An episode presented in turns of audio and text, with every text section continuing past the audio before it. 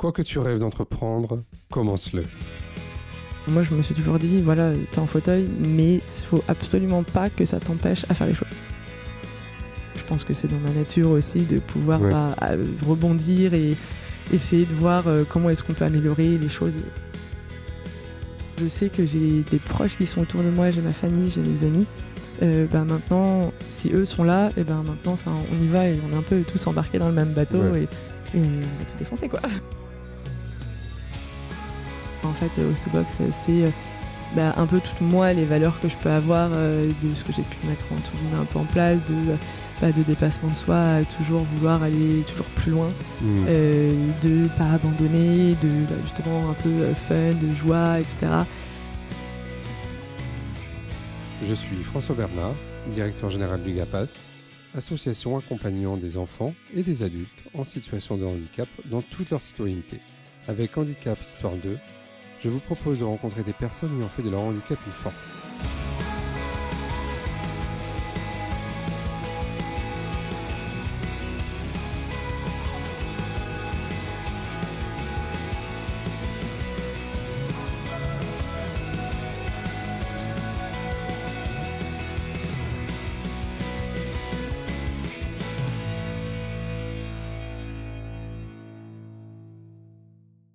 Ce nouvel épisode de Handicap Histoire 2, j'ai le plaisir de recevoir aujourd'hui Caroline Fruchot. Bonjour Caroline. Bonjour François. Merci euh, d'avoir accepté cette invitation. Bah, écoute, je te propose euh, de te présenter. Euh, je m'appelle Caroline Fruchot, j'ai 29 ans et je suis depuis peu, depuis novembre, la fondatrice d'Hostobox. Hostobox, qu'est-ce que c'est Hostobox? Alors, Hostobox, c'est des boîtes cadeaux pour les personnes qui sont hospitalisées. Euh, parce que, bah, pour la petite histoire, moi, j'ai eu euh, un accident il y a 4 ans. Et lors de mes longs mois d'hospitalisation, j'ai des proches qui m'ont offert euh, bah, des boîtes cadeaux qu'elles faisaient elles-mêmes. Et elles venaient euh, assez régulièrement euh, me voir à l'hôpital avec ces boîtes cadeaux. Et il y avait à l'intérieur plein de contenus hyper sympas pour euh, égayer un peu mes journées à l'hôpital. Et il y avait par exemple un Polaroid, il y avait un album photo dans lequel je coller les photos du Polaroid. Mhm. Il y avait des produits d'hygiène, de soins, il y avait des défis. Euh, Si je réalisais pas le défi du mois, j'avais pas ma box suivante. Enfin, voilà, il y avait plein de, de contenus un peu sympas. Et euh, travaillant, moi, à la base, euh, dans des restaurants gastronomiques euh, en pâtisserie, euh, recommencer en fauteuil roulant, en fait, c'était pas vraiment l'objectif et j'avais n'avais pas envie. Et je me suis dit, bah, finalement, pourquoi pas lancer euh, Hostobox euh, au plus grand nombre Mhm. euh, pour faire profiter bah, de l'expérience que moi j'ai pu vivre euh, à d'autres personnes. Quoi. Donc cette idée de créer Hostobox, c'était venu de ton séjour à l'hôpital et finalement de ce que tes amis euh, ont réalisé pour toi. Exactement. Alors, c'était ma famille, mais ouais, Mhm, ouais, c'est exactement, euh, exactement l'idée. ouais. Alors, tu peux m'en dire plus sur euh, cette entreprise? Euh, bien sûr. Alors, euh, donc pour le moment, Hostobox est disponible plutôt en B2B, donc ça va être euh, via des associations ou via par exemple les mutuelles. euh, donc je suis en train de démarcher. Mhm. Euh, pareil pour les assurances. Euh, je regarde aussi pour étendre aux comités d'entreprise pour que, par exemple, les comités d'entreprise puissent offrir, par exemple, soit à leurs, leurs salariés euh, qui, eux, sont déjà hospitalisés en soutien, en disant, bah voilà, t'es à l'hôpital, mais en fait, euh, on te soutient quand même et tu fais toujours partie intégrante de l'entreprise. Mhm. Soit euh, que ce soit les salariés qui puissent en offrir, eux, à leurs proches euh, qui sont hospitalisés D'accord. et j'espère dans un avenir très prochain que ça puisse être disponible pour les donc en B2C pour Mhm. bah, tout à chacun qui a une- un proche à l'hôpital pour pouvoir lui offrir ce petit cadeau. Et alors, il y a quoi dans ces box là aujourd'hui? Euh, alors on a fait dans avec on a travaillé avec deux associations pour Noël. Euh, une association qui, euh, qui va visiter les personnes qui sont atteintes de cancer et une autre qui, euh, on va dire, qui a été greffée du foie. Mhm. Et on avait monté deux box euh, vraiment particulières parce que les patients ont vraiment des pathologies qui sont différentes et du coup ils ont besoin, des- enfin ils ont des besoins différents. Et donc on avait une box exclusivement, on va dire, avec des produits de soins et avec euh, un petit jeu de développement personnel et avec euh, un petit livret avec euh, le contenu des boîtes, les contenus inspirants, des petits jeux, des petits défis aussi, etc. Mhm. Et pour l'autre, c'était plus une boîte de bienvenue parce que souvent on arrive à l'hôpital et que c'est pas prévu et qu'on n'a pas de brosse à dents, on n'a pas de dentifrice et que c'est un peu compliqué. Et là, donc il y avait des petits gâteaux, brosse à dents, dentifrice, euh, pareil un petit journal. euh, Donc, tu adaptes en fonction de, voilà. de la commande de ton client? Voilà. Au début, on adapte et après, en fonction, si c'est une pathologie, enfin, c'est une association dont on connaît déjà, on va dire, les besoins, et ben, mmh. on essaye de, mutualiser. D'accord. Alors, tu dis, tu as, créé ça il y a combien de temps? Il y a quelques mois J'ai créé en novembre. Et donc, on a fait les premières 135 boîtes euh, au moment de Noël. Ouais. Donc, c'était hyper sympa. Je suis allée déposer moi-même euh, en main propre la première boîte. Donc, mmh. c'était hyper chouette et bah, assez émouvant quand même de se dire que, en fait, ça y est, on passe d'un projet qui était assez abstrait jusqu'à mmh. présent jusqu'à bah ça y est c'est la réalisation et je suis plus moi toute seule euh, à porter entre guillemets le projet et que maintenant bah en fait euh, ça, ça fait plaisir à plein d'autres personnes mmh. ça coûte combien une box? Tu as différentes gammes de prix? Alors pour le moment, euh, je travaillais avec des associations qui me disaient bah voilà, nous on peut mettre ça comme comme tarif. Qu'est-ce que tu peux proposer? Voilà parce que c'est le début et qu'en fait il faut aussi se faire connaître. Après, euh, bah, je pense qu'au fur et à mesure euh, des, jours et des mois qui passent, il y aura une, une offre qui sera peut-être un petit peu plus euh, structurée, mais en tout cas, pour le moment, voilà, je m'adapte aux besoins des associations. D'accord. Et donc là, là, concrètement, les prix que tu as pu proposer, c'était combien alors C'était entre 25 et 35 euros. D'accord, oui, donc ça reste abordable. Ça reste super abordable. C'est pas onéreux. Ça reste super abordable parce qu'en plus, c'est que des produits qui sont issus d'entreprises françaises. Mmh. J'ai travaillé avec un ESAT également pour faire les petits livrets euh, et puis après, bah, le reste, c'est fait par moi. le conditionnement, c'est toi qui l'as fait? Exactement. Et, euh, et, du coup, c'est vraiment c'est des produits de bonne qualité euh, que je vraiment, je, bah, déjà, je teste. Et puis, j'ai mmh. soin à appeler les personnes pour connaître un petit peu aussi bah, parfois l'histoire de la boîte, ou c'est des personnes que je connais moi personnellement. Enfin voilà, c'est des produits de très bonne qualité. Comment tu as travaillé sur ce projet d'entreprise? Euh, alors j'ai eu la chance d'être accompagnée par euh, plusieurs incubateurs parce que moi venant du milieu de la pâtisserie, je n'y connaissais absolument rien. Euh, donc j'ai eu la chance de participer au programme entrepreneurial de Ticket for Change en 2020. Ouais, c'est ça, 2020, pendant la promotion Covid, comme on l'appelle, où on a tout fait dans le digital, en visio, etc. Et euh, j'ai pu également. C'est porté par qui ça Ticket, for, Change, euh, c'est un collectif euh, en gros qui chaque année monte une, une session d'entrepreneurial. Et là, on a bah, du coup des séminaires là en visio avec des personnes inspirantes qui ont monté leurs entreprises, avec des séminaires sur les visions, les valeurs de mmh. l'entreprise, sur pourquoi est-ce qu'on veut monter cette entreprise, etc. Euh, avec euh, ensuite le programme des audacieuses à la ruche, donc un programme exclusivement féminin, mmh. euh, hyper inspirant également. Alors là, ça va encore un tout petit peu plus loin parce qu'on essaie vraiment de passer à l'idée qui est très, enfin, beaucoup plus concrète, où on peut également avoir bah, des mentors qui viennent et qui nous épaulent un petit peu. Et dernièrement, j'ai été avec HAP Academy, mmh. et c'est là où j'ai monté les statuts de l'entreprise.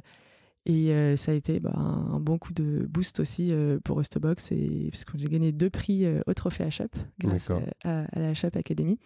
Le prix du public et le prix d'entrepreneurial, je ne sais plus comment ça s'appelait, en herbe, je crois, c'est mmh. entrepreneur en herbe. Et, donc c'est aussi une reconnaissance pour Ostobox, c'est de se dire, bah, en fait, les gens trouvent le, le projet super chouette et il n'y a pas que moi qui, qui porte ce projet-là finalement, c'est que voilà, ça, ça, fait écho euh, chez plein de gens différents. Mmh. Ça t'a apporté quoi euh, à Shop Academy? Euh, Alors, j'ai beaucoup aimé pouvoir échanger avec mon mentor. Mmh. Ça, ça a été hyper chouette et ne serait-ce aussi que d'échanger avec bah, les autres personnes de la promo où on peut, bah, au final, on en est un peu au même stade. On peut se dire, bah voilà, toi tu galères sur quoi? Moi c'est ça. Ah, bah tiens, je te donne des conseils. Je connais quelqu'un qui travaille, etc. là-dedans. Donc c'est aussi un, bon réseau qui est, qui, est, assez intéressant et en fait, euh, le, les. Comment dire les, alors c'est pas des cours, mais euh, ce qui nous est dispensé, les séminaires qui sont dispensés sont hyper bien faits et euh, du coup c'est vrai qu'il peut y avoir aussi un côté parfois pour ceux qui en ont besoin qui est un peu rassurant de dire bon ok on va y aller step by step mais on va y mmh. aller et, donc non c'est super chouette comme programme. Ça t'a apporté quoi les, les, deux prix? Est-ce que ça a été un, un booster euh, sur euh, de la vente ou pas? Ou c'était juste une mmh, reconnaissance? Non, pour le moment, c'était juste une reconnaissance euh, de se dire, bah, comme je disais tout à l'heure, voilà, les gens croient en, mon projet, et bah, c'est un booster pour moi plutôt. sinon, j'ai, bah, j'avais été contactée donc à la suite de ça par par qui est-ce que j'ai été contactée?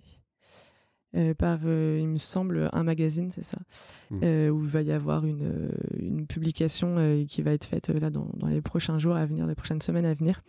Mais sinon, ça n'avait pas été particulièrement déclencheur de, de vente ou quoi. C'est plus un événement aussi pour, pour le réseau. Hmm. Et alors, ton modèle économique pour l'avenir, ou en tout cas, ce que tu as prévu, c'est quoi là? Bah, J'aimerais bien développer un maximum le B2B. Oui. parce que euh, travailler avec les entreprises, euh, les associations, les assurances, les mutuelles, etc., euh, bah, ça permet de toucher un maximum de monde. Et c'est aussi ça pour Ostobox, c'est vraiment de, de permettre à chaque personne qui est à l'hôpital et qui trouve le temps un peu trop long Hmm. de pouvoir s'échapper bah, le temps d'un instant par ces box-là. quoi. C'est que pour l'hôpital ou ça peut être aussi pour d'autres structures? Bah, alors ça s'appelle Ostobox. Ouais. Donc pour le moment, euh, c'est plus pour les hôpitaux. ouais. Mais après, euh, concrètement, euh, je suis complètement ouverte s'il y en a qui souhaitent bah, acheter des Ostobox. Ouais, parce que tu as tout le secteur médico-social, Mm. les maisons de convalescence, les maisons de retraite. Ça peut Voilà, être ça, aussi. ça. Tu as, une niche d'activité Ouais, aussi. ouais, ouais. ouais. Bah, voilà, pour le moment, en tout cas, c'est les hôpitaux. Et je pense que plus tard, en fonction de comment ça va se passer, euh, comme on dit, step by step, et, euh, et on grossira, enfin, l'entreprise grossira au fur et à mesure en fonction aussi des, des besoins du marché. Mm. Là, tu, tu livres que sur la région parisienne ou c'est partout en France? Alors, ça peut être partout en France. Euh, pour le moment, j'ai eu la chance euh, que les entreprises, enfin les deux assos avec lesquels je travaillais, viennent chercher les boîtes euh, bah, chez moi. Donc ça, j'avoue que c'était très chouette. Ça a évité tout le côté logistique d'aller à la poste. Donc Mhm. c'était super cool parce que 135 boîtes à amener à la poste en fauteuil, ça fait des allers-retours. parce que j'ai pas encore de voiture, ça ne saurait tarder. Mais, euh, mais pour le moment, euh, donc ça s'est passé comme ça. Mais clairement, le but, c'est vraiment d'étendre à, à toute la France. quoi. Hmm. Voilà. T'as pas pensé à mettre des pâtisseries dans les. Ah, c'est tant important. Alors, tu as dit, tu as eu un accident, euh, c'est ça, c'était il y a 4 ans. ouais, Euh, bientôt c'est- 4 ans. Est-ce que tu peux me dire ce que c'était cet accident? Euh, C'était un accident de ski, euh, tout ce qui est de plus bête en plus, ouais. comme tous les accidents, j'imagine. Euh, ouais, c'était un accident où on était en ski de randonnée et euh, voilà, je pense que c'est. J'ai pas de souvenir euh, très précis de, de comment ça s'est passé, mais en tout cas, j'ai un souvenir d'avoir eu très mal au moment de, de la chute, de plus pouvoir bouger. J'étais dans la neige et euh, il s'est passé un long moment entre euh, le moment où l'hélicoptère du coup est venu me chercher, et, enfin le moment où j'ai eu mon accident et le moment où l'hélicoptère est venu me chercher Mhm. un souvenir de d'être bloqué dans la neige, calé euh, entre les, toute la neige. Euh, bon, du coup, au final, euh, ce qui faisait du bien pour apaiser un peu les tensions. Mhm. Mais euh, non, ça a, été, ça a été un moment assez difficile et à la fois, j'ai tout de suite su que bah, l'usage de mes jambes, euh, c'était terminé. Quoi. Ah, tout de suite, tu l'as, compris suite. Mm.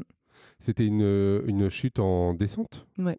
D'accord. Et pourtant, je skiais très bien. Ouais. c'est ça qui est un peu frustrant. Mhm. Mais bon, voilà, après, euh, c'est comme ça et, et maintenant, ça me permet de faire de belles choses aussi. Mm. Et du coup, ça a, été- ça a entraîné une hospitalisation pendant combien de temps? Alors, j'ai passé 10 jours en réanimation euh, dans un hôpital à Grenoble. Mhm. Parce que en fait, bah, j'ai eu euh, les poumons euh, perforés avec un hémome pneumothorax, euh, des côtes cassées et bah, du coup la moelle épinière lésée.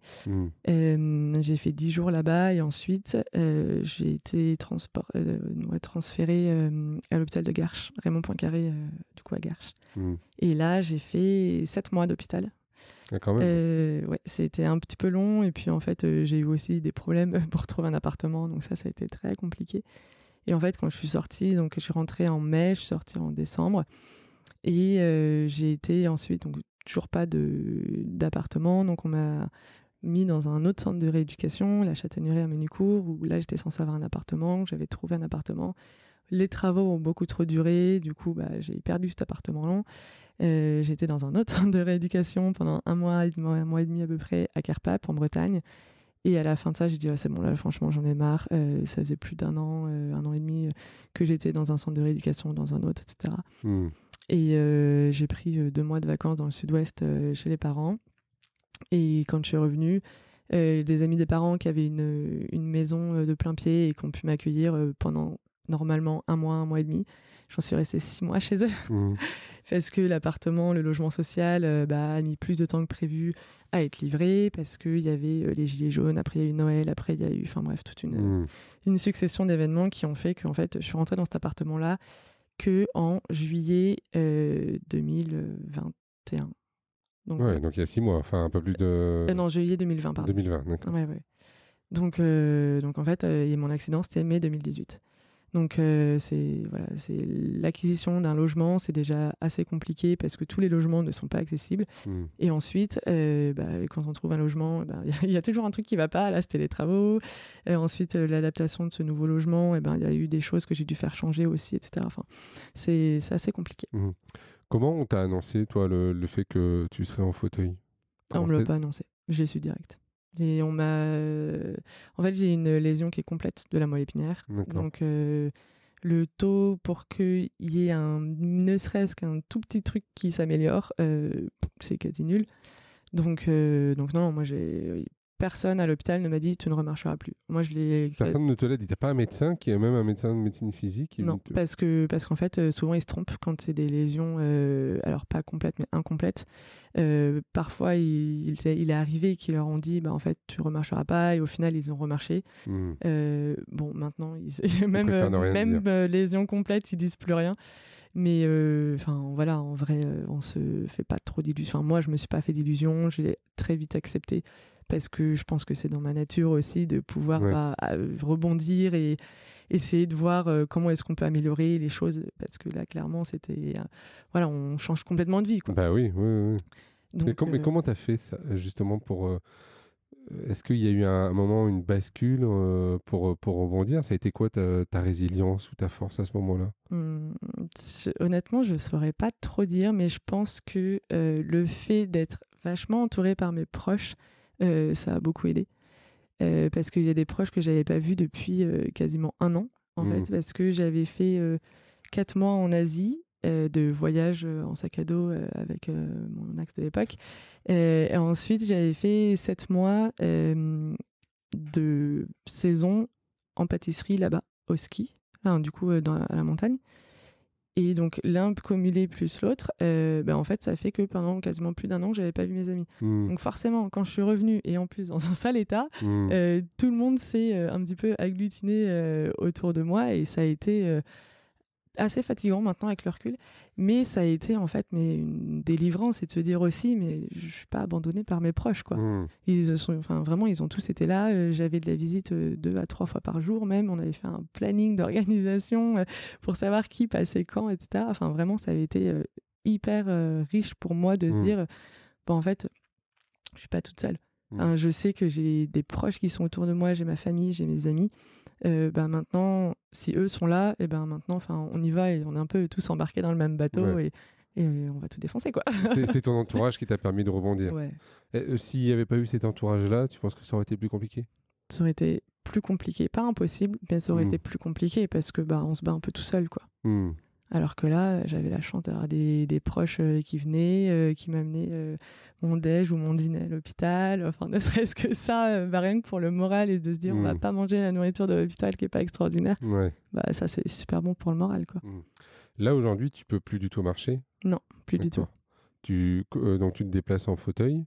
Mmh. dans tes déplacements, tu arrives quand même à sortir de ton fauteuil seul ou comment ça, comment ça marche pour toi? C'est quoi tes besoins au quotidien? Mes besoins, bah, j'ai les mêmes besoins que n'importe qui, sauf que en fait, euh, moi, je dois tout anticiper et je suis pas vraiment une experte pour ça. du coup, ça me pose pas mal de problèmes. Mais par exemple, euh, bah, pour prendre le train, euh, mmh. et ben, enfin, on va prendre le train Grande Ligne, par exemple. il faut que j'appelle un service qui s'appelle Service Accès Plus pour mmh. leur dire je vais prendre le train tel jour à telle heure. et si j'ai le malheur de louper mon train, et ben en fait c'est pas gagné que eux derrière puissent me replacer sur un autre train parce que bah, en fait c'est pas accessible, il faut sortir euh, la rampe, le machin, etc. Après, euh, je pense que j'ai la chance d'être assez débrouillarde et euh, en général, voilà, je me débrouille toujours pour pouvoir être portée par quelqu'un et me mettre dans le train si j'ai besoin. Ah oui. En fait, je m'arrête pas à me dire ah, il faut appeler tel service 24 heures ou 48 heures d'avance, etc. T'oses demander à quelqu'un. Ah oui. Ah oui, non, moi je me dis le fauteuil c'est annexe. En fait, hmm. j'ai envie de faire un truc, je le fais et je me débrouille pour pouvoir le faire. Hmm. Euh, bah, par exemple, euh, parfois pour rentrer chez moi et que je prends un train qui n'est pas du tout accessible, alors pas un TER mais un train euh, S'il y a deux marches pour pouvoir monter, je trouve deux, trois personnes autour de moi, ça leur prend 30 secondes. Ils sont en même temps sensibilisés au fait mmh que, bah, en fait, oui, le train n'est pas accessible. Et, et, en fait, bah, moi, je peux rentrer chez moi tranquillement sans avoir à prévenir X ou Y service d'accessibilité en leur disant j'arrive tel jour, telle heure, etc. Mmh. Donc ça, c'est un peu compliqué. En termes d'accessibilité, en tout cas, il y a beaucoup de choses à revoir. tu, vis sur la région parisienne maintenant? Exactement, je suis à Versailles. Mmh. Donc j'ai la chance d'avoir la gare juste à côté de chez moi. c'est une gare qui est accessible avec quand même pas mal de trains maintenant qui sont accessibles, mais il reste quand même quelques trains où il y a besoin d'être porté. Mmh. Donc si je si j'anticipe pas et si je me dis pas bon je sais qu'il faut que je prenne tel tel train tel jour à telle heure parce que je sais qu'il est accessible, bah parfois voilà c'est pas grave, je demande à des gens de me porter et, et ça fait le taf quoi. Mmh. Euh, ouais, mais il faut quand même un sacré caractère, quoi. Euh, c'est tout le monde, déjà, tout le monde n'ose pas demander mmh. et tout le monde ne souhaite pas être porté, par exemple, pour aller à un endroit ou un autre. Mmh. Enfin, moi, je me suis toujours dit, voilà, t'es en fauteuil, mais il faut absolument pas que ça t'empêche à faire les choses. Ça ne m'a jamais empêché pour le moment euh, de faire les choses. Mmh. J'ai fait énormément de sport euh, à la suite de mon accident. Mmh. Euh, là, par exemple, je prépare un triathlon. Euh, j'ai fait deux ans après mon accident, même pas un an et demi après mon accident, j'ai fait un semi-marathon. sept mois après mon accident, j'ai repris le ski aussi, mmh. donc le ski en fauteuil. voilà, j'ai testé. Ça a, été, ça a, été, un révélateur pour toi de, de pour soulever des montagnes, pour faire des choses, pour, pour ne rien t'interdire presque, j'ai l'impression? Bah, en fait, je me dis, euh, t'es passé à deux doigts de la mort, maintenant, faut profiter de la vie, quoi.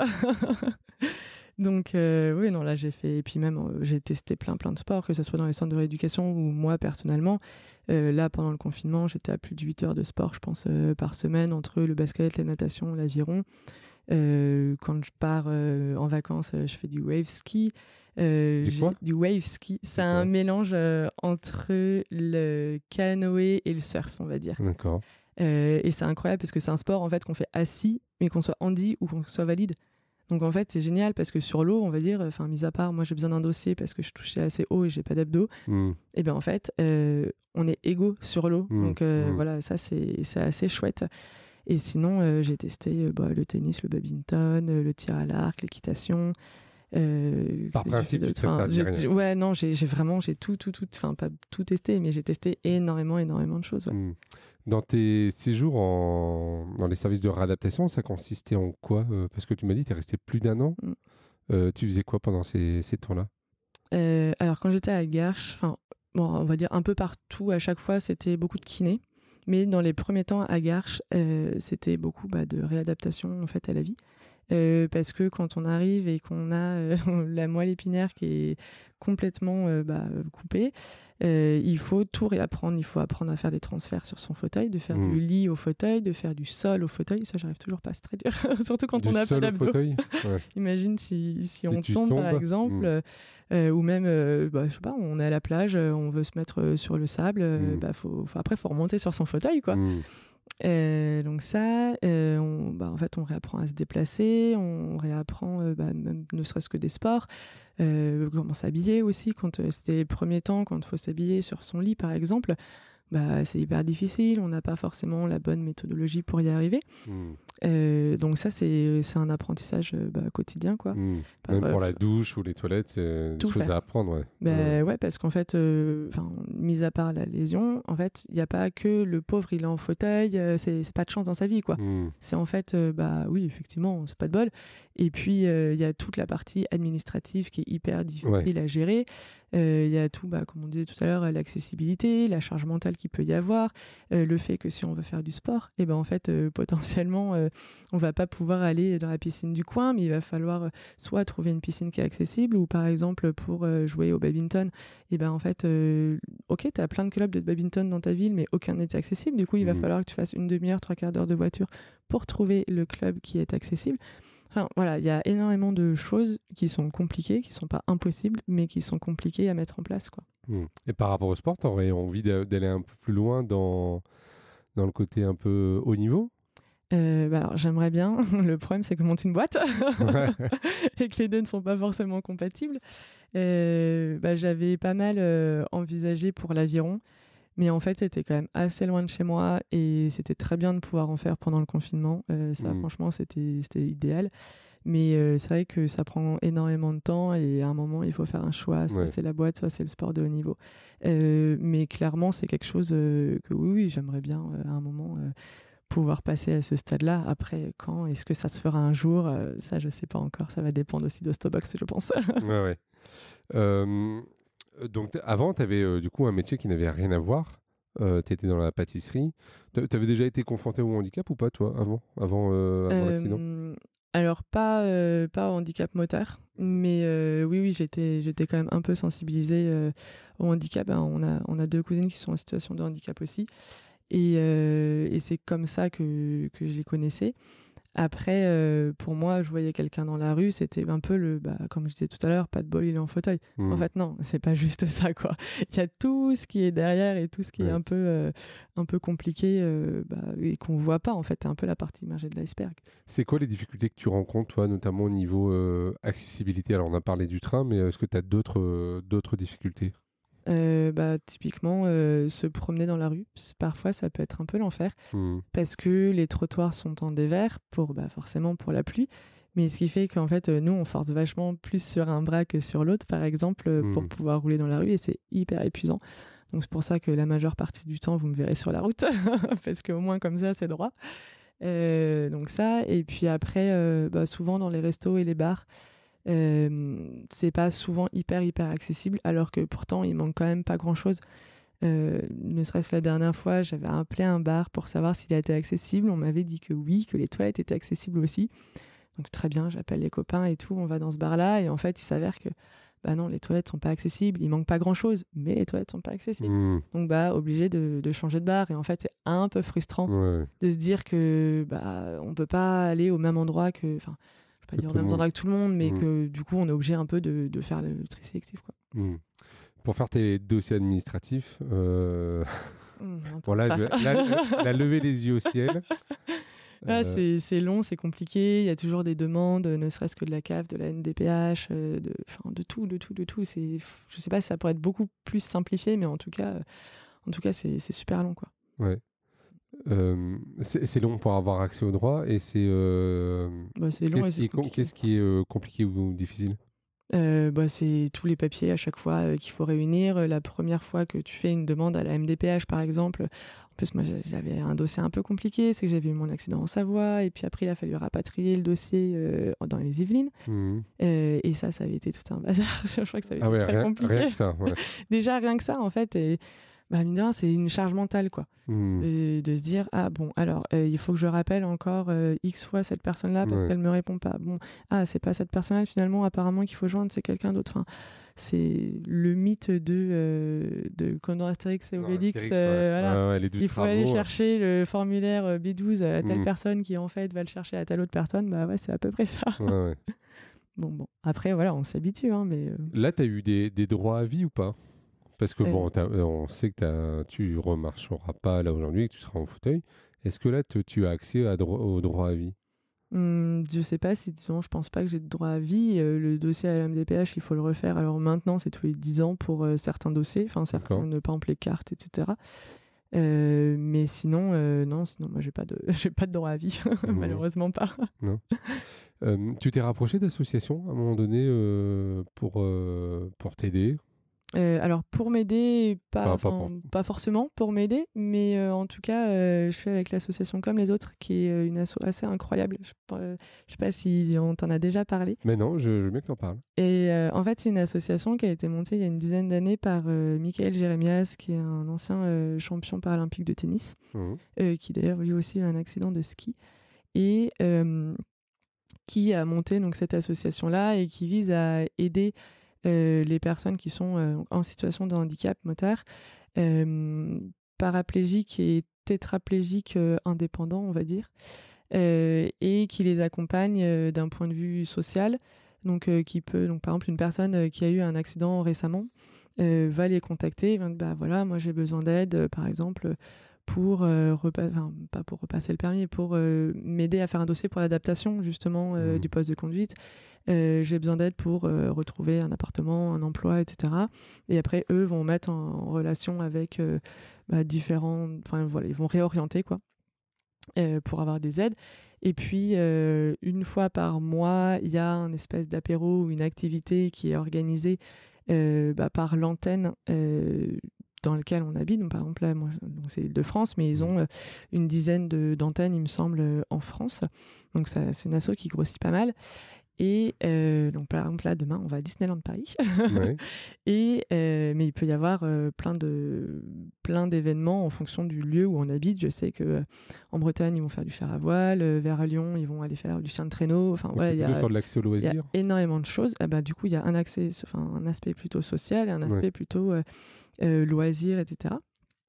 Et il va y avoir aussi le droit à partir une fois dans sa vie, dans un séjour un peu tout compris, euh, avec donc, un groupe de 5 handis et 5 valides.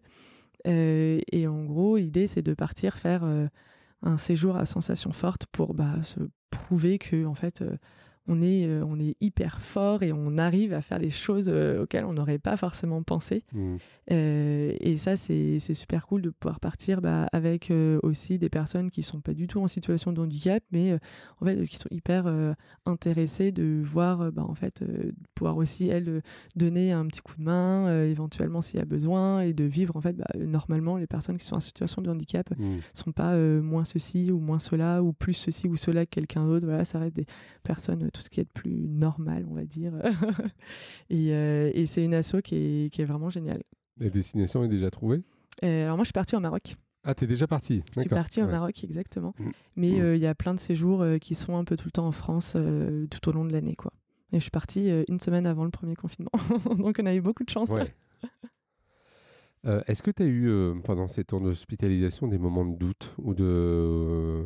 Ah bah, ouais. Forcément, forcément, euh, en fait, c'est quand même quelque chose, euh, c'est un gros truc qui lui tombe dessus. Donc, euh, forcément, on se dit, bah, est-ce que, je sais pas, est-ce que je vais recommencer à avoir une vie sociale comme tout le monde? Est-ce mmh. que, enfin, même, c'est quoi maintenant ma place dans le monde finalement? Qu'est-ce que je vais entre guillemets un peu apporter à mon entourage aussi? Euh, est-ce que je sais pas, est-ce que je vais être capable de euh, reprendre euh, un boulot? Est-ce que, enfin moi, quand j'ai eu mon accident, jamais j'aurais imaginé que j'allais entreprendre. Enfin, franchement, c'était pas du tout l'objectif à la base de, de, ma vie, quoi. Et au final, au final, je suis hyper épanouie dans ce que je fais. Après. alors, j'ai la chance de connaître quelqu'un aussi qui est paraplégique, dans enfin, pas dans ma famille, mais le parrain de ma cousine est dans cette situation-là également. Et euh, très rapidement, en fait, on m'a dit bah, tu devrais le contacter euh, pour bah, ne serait-ce que d'avoir des infos sur euh, comment choisir un fauteuil, etc. Parce qu'on on mmh débarque dans un monde, c'est pas du tout un fauteuil, on connaît pas les marques, on connaît pas, on n'y connaît rien, quoi. Mmh. Donc vraiment, c'est assez difficile de réussir aussi à, se projeter sur un peu plus tard. Mais, mais bon, voilà, après, la famille étant là, on a quand même, enfin moi en tout cas, j'ai quand même eu beaucoup de chance. Quoi. Euh, quel conseil tu aimerais donner à des personnes qui voudraient se lancer justement euh, dans de l'entrepreneuriat? Euh, De bien s'entourer. de bien s'entourer parce que, en fait, moi, bah, comme je disais tout à l'heure, je viens du monde de la pâtisserie, j'ai jamais fait d'école de commerce ou quoi que ce soit. Mais je réussis quand même à trouver des personnes du coup qui sont meilleures que moi et qui me boostent un petit peu et qui bah, élèvent Ostobox dans un vers là où j'aurais pas forcément réussi moi toute seule euh, à aller par exemple et du coup je pense que c'est vraiment la clé de réussir à s'entourer de personnes qui sont meilleures que soi après mmh. il faut quand même beaucoup de discipline pour pouvoir euh, pour pouvoir réussir mais quand tu dis s'entourer moi je connais plein de gens euh, qui savent pas par où commencer tu mmh. vois avec qui s'entourer de Shop ça a été finalement une, bonne rencontre pour toi mais euh, toi, quand tu dis s'entourer, ça a été ton entourage proche? Euh, bah, Ou tu es allé chercher des gens? Oui, ça a été euh, mon entourage proche de pouvoir euh, bah, réussir à capitaliser un peu sur. euh, bah, en fait, mon frère, il a, il connaît telle ou telle personne, par exemple, euh, Mm. ma cousine, telle ou telle personne, etc. Donc, ah bah tiens, on a toujours, en, en tant qu'entrepreneur, il y a toujours quelqu'un qui nous dit Ah bah tiens, je connais quelqu'un qui. Hmm. Donc, ça, c'est des contacts qu'il faut réussir à, à garder et qui peuvent, bah, au final, amener énormément dans l'entreprise. Après, c'est sûr que le fait de discuter avec les différents mentors que j'ai pu avoir, soit chez HUP, euh, soit euh, chez les Audacieuses, soit chez Ticket for Change, c'est des contacts qui sont hyper précieux parce que c'est des gens qui sont potentiellement en plus déjà dans l'entrepreneuriat et du coup qui, eux également, bah, connaissent euh, un peu les ficelles du métier. Quoi. Hmm. Euh, si demain tu pouvais être ministre euh, des personnes en situation de handicap, euh, t- t'aimerais prendre quelle décision? La déconjugalisation de la hache. Ouais. ça, je crois que. Mais parce que euh, parce que c'est incroyable en fait qu'on soit toujours euh, à ce stade-là. Enfin, je pense que les personnes qui nous écoutent ne doivent pas forcément savoir de quoi Ouais, on parle, mais tu veux expliquer ouais. euh, en, en gros, euh, une personne qui a l'allocation adulte handicapé et qui se marie avec quelqu'un bon, entre guillemets dit valide. Euh, si le revenu du couple, euh, alors je n'ai plus le, le chiffre exact, mais on va dire il y a plus de Ça euh, dépasse un certain montant. voilà, dépasse un certain montant, et ben en fait, on coupe la hache à partir du moment où on est marié. Hmm. Donc en fait, ça veut dire qu'on est dépendant potentiellement pour certaines personnes physiquement de cette personne, qui peut devenir un peu la personne entre guillemets aidante. Euh, mais en plus, on est dépendant d'elle fi- euh, financièrement. Financièrement. Hmm. Mais donc en fait, euh, moi j'ai pas envie d'être dépendante, d'être dépendante financièrement de quelqu'un. Vous imaginez, euh, pour aller Même si gagnent Non, mais- bien sa vie. Quoi. même si la Ouais. personne gagne bien sa vie, la personne, elle a pas dit, bah tiens, je vais me marier avec elle et en plus, enfin, je vais, je vais la nourrir, je vais lui donner de l'argent de poche. Enfin, non, moi j'ai besoin d'être indépendante financièrement aussi. C'est Mhm. hyper important. Plutôt que d'aller quémander tous les jours euh, 5, 10, 20 euros ou plus pour aller faire des courses. Enfin, Mhm. C'est- n'importe quoi. Hmm. Puis je travaillerai sur l'accessibilité des lieux aussi. Ouais. Parce que c'est hyper important, même s'il y a beaucoup de choses qui sont mieux. euh, Il y a encore euh, beaucoup trop de- d'endroits qui sont pas accessibles. Quoi. Lesquels? Ah bah, tout, ne serait-ce que les. Enfin, moi, je parle plutôt dans, dans les restaurants et les bars, etc. Euh, ne serait-ce que aussi le terrain dans les rues, le nombre de trous qu'il y a dans la rue, Ouais. le nombre d'obstacles qu'il y a dans des endroits où on se dit, mais attends, c'est pas normal ça. Hmm. Mais euh, et puis je ferai réviser euh, les bus euh, tous les jours parce que les rampes des bus qui ne sortent pas, c'est pas, pas. possible. Ouais. Déjà qu'on peut pas prendre le métro, alors les bus, c'est incroyable. pour te déplacer dans Paris, c'est le bus. Heureusement, le réseau de bus est quand même très bien fait. Hmm. Euh, Il y en a assez souvent, donc ça va, mais, mais c'est super casse-pied parce que euh, un trajet qui en métro va durer une demi-heure, en bus il va durer une heure. quoi. Hmm. C'est toujours deux fois plus de temps, et en fait, bah, moi, mon temps, il n'est pas moins précieux que celui de quelqu'un d'autre. quoi. Ouais, bien sûr. Donc, euh, donc c'est c'est beaucoup, beaucoup de temps passé à chaque fois à attendre le bus, à avoir les 10 000 arrêts entre l'endroit A et l'endroit B, etc.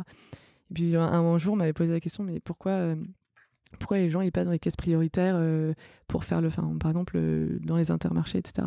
Je dis, mais parce qu'en fait, on passe notre temps à attendre tout le temps. Hmm. Donc si là, on pourrait avoir une caisse un peu prioritaire pour passer devant les gens euh, pour quelque chose, du- franchement, enfin faire ses courses, voilà, on n'a pas besoin de, de prendre mille ans non plus. C'est quand même pas mal de pouvoir passer devant. Quoi. Ouais, parce que tu vas perdre du temps après dans les transports, dans Parce les déplacements. c'est ça. On perd ouais. vachement de temps tout le temps. Donc si au moins on peut gagner un peu de temps quand on fait ses courses, c'est cool. Hmm. Est-ce qu'il t'est déjà arrivé d'avoir un, un fou rire par rapport à, à ton handicap ou à un Ah. moment un peu cocasse? Euh, alors j'aurais pas le moment en particulier, mais moi je suis beaucoup dans l'autodérision et l'humour Ouais. noir.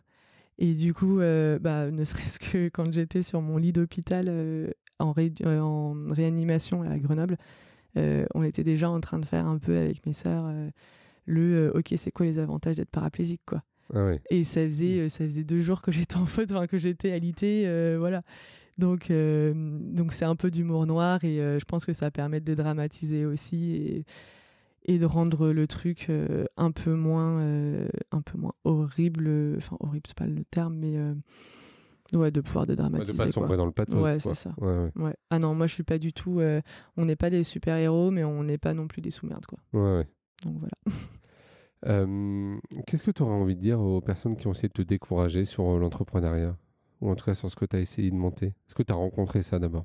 Non, alors moi j'ai beaucoup de chance. c'est que j'ai toujours eu des personnes qui m'ont dit que le projet était super cool mmh. et, que, et que franchement c'était une super idée, etc. j'ai de la chance ouais, de pas avoir eu de personnes qui m'ont dit mais en fait c'est quoi ton idée, c'est nul quoi. je pense qu'à partir du moment où on envoie un peu du, du bonheur aux gens, on peut pas arriver à nous dire que le projet est nul. T'arrives à en vivre là ou pas? Ah non, pas du tout. non, non, parce que ça a été monté il y a, trop, trop peu de temps. Ouais. Donc euh, non, non, mais j'y compte bien. Et tu, sais à peu près euh, combien tu dois en vendre par mois pour euh, te verser un salaire? Mmh, bah, Ça va dépendre parce qu'en fait, comme je travaille en B2B et en B2C, c'est pas forcément non plus les mêmes tarifs. Donc en fait, ça dépend, mais l'idée c'est de réussir à vendre bah, globalement 4000 boîtes à la fin de l'année. quoi. Sur 4000 boîtes par an, à peu près. Mmh. Ok. Donc ça fait quoi? Ça fait euh, un peu moins de 300, entre 350 boîtes par, euh, par mois, quoi. Mm. Ouais, ça fait déjà un bon rendement. Ça à fait un bon rendement. ça fait un bon rendement. Boîtes, Au moins 10 boîtes par jour à faire, quoi, en comptant samedi, dimanche. après, il y a beaucoup, enfin, je compte énormément sur Noël aussi, quoi. Parce que Noël, euh, l'année dernière, il y a une, une personne qui m'a dit, bah écoute, moi, je veux bien t'en prendre 1000. Je t'ai acheté ah oui, non, mais 1000 euh, en trois semaines, là, c'est juste pas possible. Enfin, il n'y avait pas toute la logistique qui était, qui était mmh. prévue pour. Mais, euh, mais en s'organisant bien, en s'organisant bien, il euh, n'y a pas de problème. Mmh. Je, peux tout faire. Donc ça veut dire que tu prévois même limite d'embaucher si à un moment donné tu as des grosses commandes? Je, Probablement, mais je pense aussi faire appel à un ESAT, pour, les, pour gérer la logistique. Mmh. Ce serait quand même sympa aussi de le côté bah, faire travailler d'autres personnes qui, sont, qui, sont, en situation de handicap. Et si demain, à CV égal, il y a une personne en situation de handicap et une autre qui ne l'est pas, bah, je pense que je prendrais la, la personne en situation de handicap. Mais il y a effectivement beaucoup d'ESAT hein, qui proposent euh, du conditionnement. Euh, mm. Oui, ça, ça, marche pas. surtout à Paris, euh, il y en a, il y en a 10-12 que j'ai commencé à référencer, etc. Et non, il y, a beaucoup de choses. Mm. si tu pouvais monter dans la DeLorean et remonter un petit peu dans, dans le passé, et si tu reviens au moment de l'accident où tu attends dans la neige là pendant des heures et des heures mm. que l'hélicoptère arrive, qu'est-ce que tu te dirais? Enfin, ouais, n'abandonne pas, mais en même temps, je ne vais pas trop abandonner. Euh,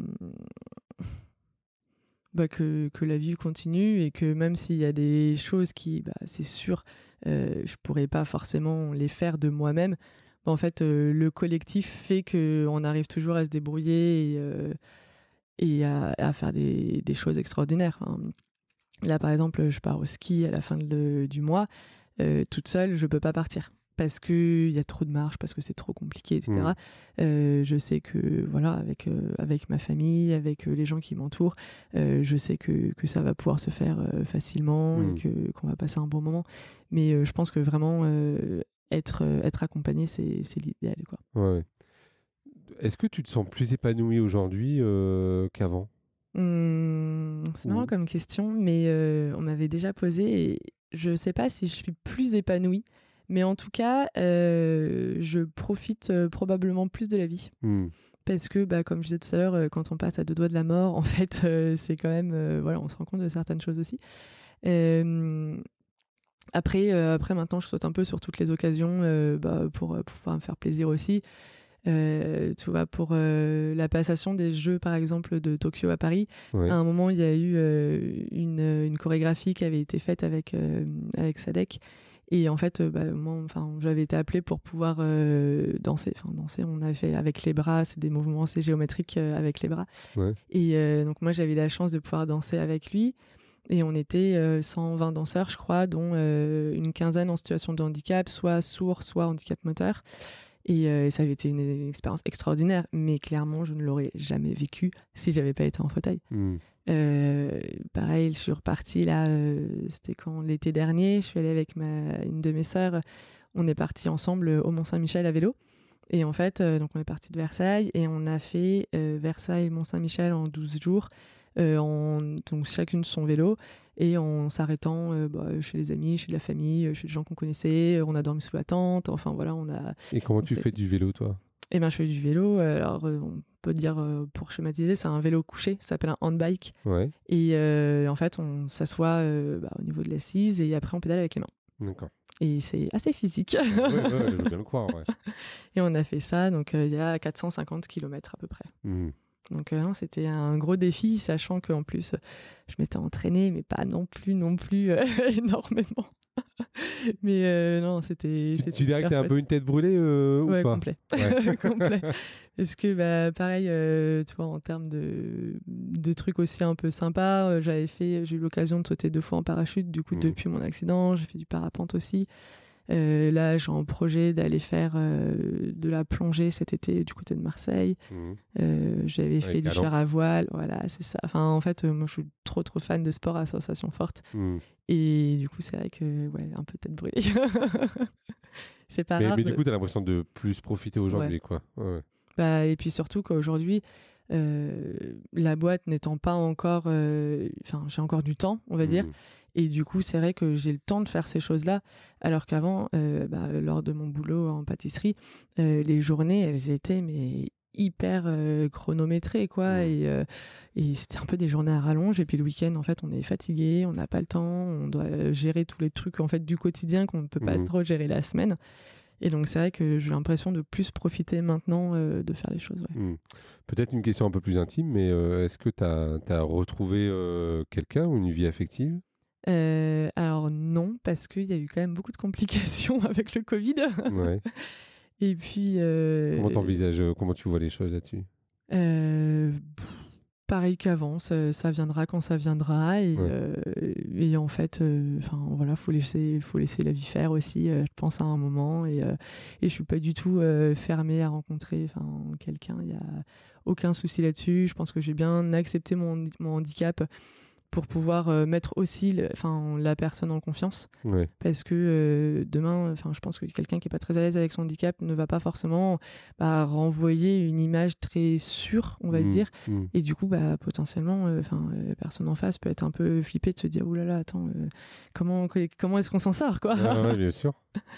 Donc euh, voilà, moi je suis complètement euh, ouverte. Il n'y a pas de.